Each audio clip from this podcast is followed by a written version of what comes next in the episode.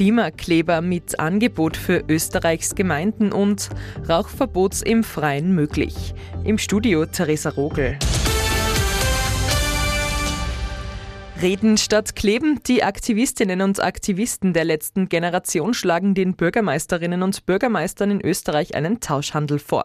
Wenn diese sich öffentlich zum Klimaschutz bekennen, werden sie ihre Klebeproteste aussetzen. Der grüne Bürgermeister von Innsbruck, Georg Willi, macht den Klimaklebern ein Angebot. Das Angebot sieht so aus, dass ich diese Gruppe gerne zu mir einlade, dass wir darüber reden, was ihrer Meinung nach in Innsbruck alles getan werden muss und ich möchte darstellen, was wir alles in der Pipeline haben, was zum Teil beschlussreif auf dem Tisch liegt, wo aber noch die politischen Mehrheiten fehlen.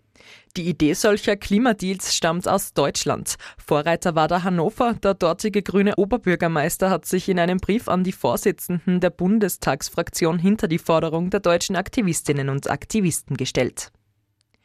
Innerhalb der italienischen Regierung wird ja gerade heftig über ein mögliches Rauchverbot im Freien diskutiert. In Österreich könnte das auch bald der Fall sein. Konkret geht es um ein mögliches Rauchverbot im Freien, wenn Minderjährige oder Schwangere dabei sind. Das Rauchen in Schanigärten soll allerdings erlaubt bleiben. Zum ersten Mal seit dem Ausbruch der Corona-Pandemie vor gut drei Jahren dürfen wieder Touristen nach China reisen. Ab morgen werden wieder alle Arten von Visa ausgestellt. Auch Visas, deren Ablaufdatum nicht abgelaufen ist, die schon vor der Pandemie gestattet wurden, sind noch gültig. Mit dem Schritt will China die Wirtschaft im Land wieder ankurbeln.